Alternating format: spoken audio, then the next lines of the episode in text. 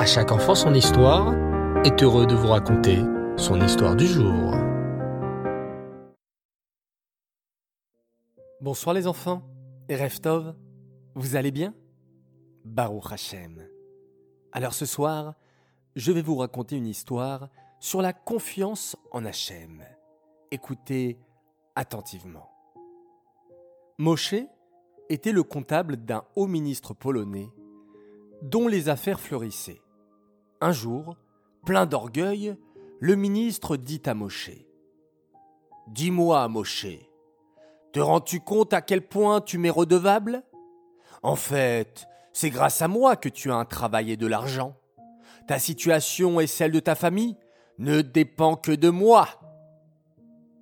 Monsieur le ministre, lui répondit Moshe, je vous suis reconnaissant pour cette opportunité que vous m'offrez, en me permettant de travailler pour vous. Mais sachez que ma parnassa, mon gagne-pain, ne dépend pas de vous, mais uniquement de Hachem, le maître du monde. Mais enfin, Moshe, comment peux-tu dire de telles bêtises? Que se passerait-il si je décide de te licencier? Je suis désolé, mais je crois en Hachem, et je sais qu'il a des milliers de moyens de me faire gagner l'argent qui me revient. Si ce n'est pas par vous, ce sera sûrement par quelqu'un d'autre. La sérénité du juif énerva le ministre qui était persuadé que le sort de Moshe ne dépendait que de lui. Ah bon? Et si je décide que tu ne travailles plus pour moi et que j'interdis à quiconque de te prendre Hein? Que deviendras-tu, Moshe? Je vous le répète, je crois en Hachem et je sais qu'il ne m'abandonnera pas.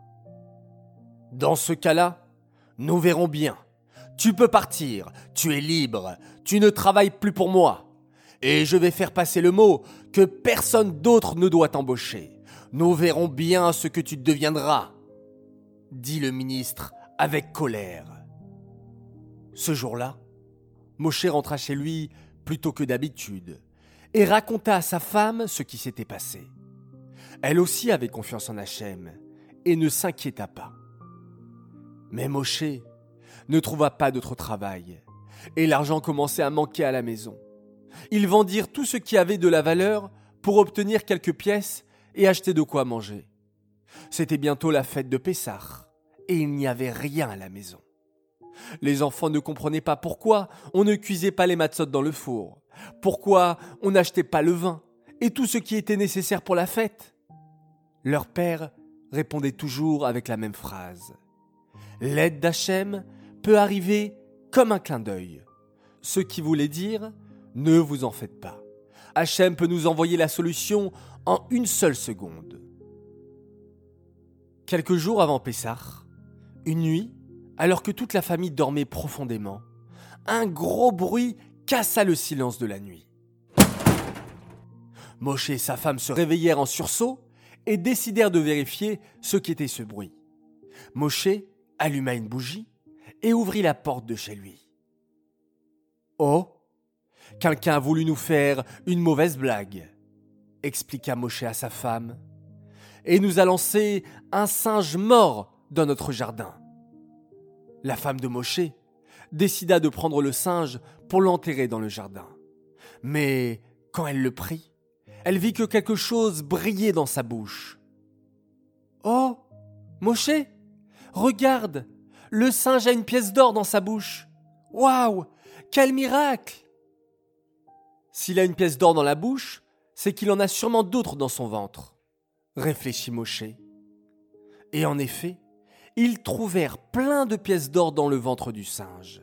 Quel miracle Ils allaient pouvoir acheter tout le nécessaire pour la fête, et même plus, de beaux habits pour les enfants, de beaux ustensiles pour faire honneur à la fête, du bon vin.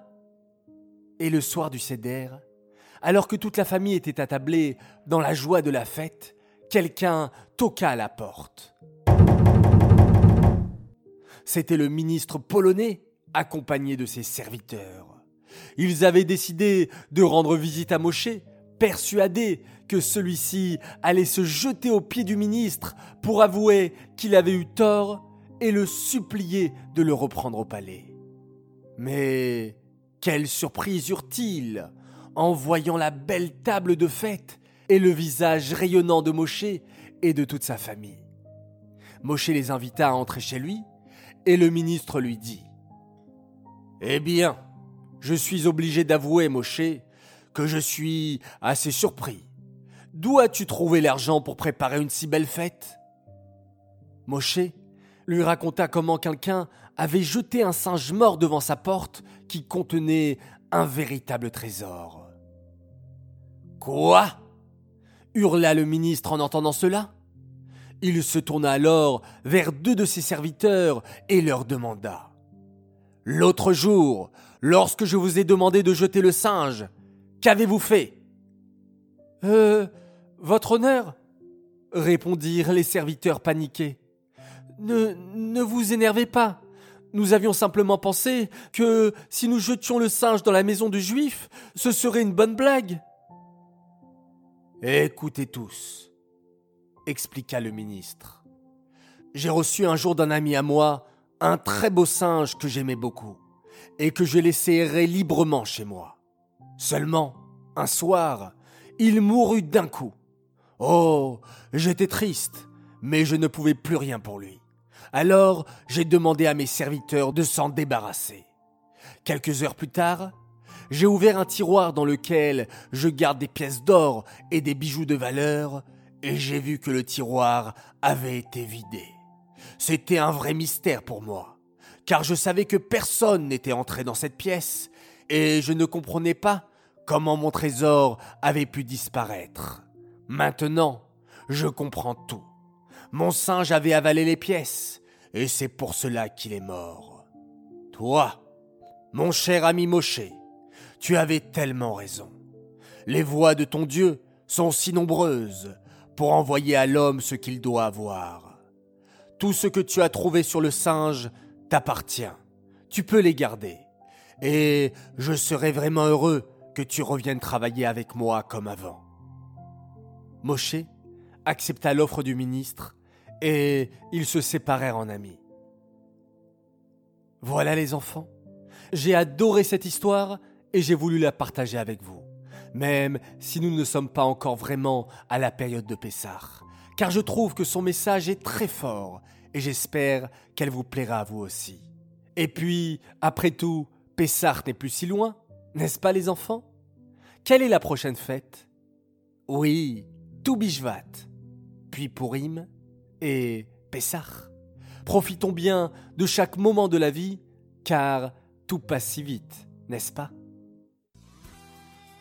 J'aimerais dédicacer cette histoire pour le mérite et pour l'anniversaire de deux garçons formidables. Alors Mazaltov tout d'abord à Eliaout Semach Lambroso qui fête ses 8 ans, Mazaltov de la part de tes frères et sœurs et de ton papa et ta maman qui t'aiment énormément. Mazaltov également à Nissan Zawi qui fête ses 10 ans, de la part de ses petits frères Mendel et Levi Ben, ainsi que de ses parents qui l'aiment très fort et sont très fiers de lui. J'aimerais à présent faire mes trois coucous du soir. Premier coucou pour des merveilleux enfants. Adam et Dana Elmaleh de l'école Beth Hillel qui écoutent nos histoires avec leur morotte et depuis peu à la maison avant de dormir avec leur petit frère Liav. Les enfants, c'est fantastique. Merci beaucoup. Deuxième coucou pour un garçon qui aime les histoires et qui aime surtout les raconter à son tour. Alors bravo à toi, Gabrieli Fergan, tu racontes vraiment bien les histoires et un joli coucou à ta sœur Mayan. Et enfin, mon troisième coucou un garçon extraordinaire qui est vraiment fan de À chaque enfant son histoire. Il écoute les histoires les unes après les autres. Il s'appelle Méniatal. Voilà, les enfants, j'espère que vous allez passer une très bonne nuit. Faites de beaux rêves. On se retrouve Bezrat Hashem demain soir pour l'histoire de la paracha de la semaine. Et on se quitte, bien entendu, en faisant Schéma Israël.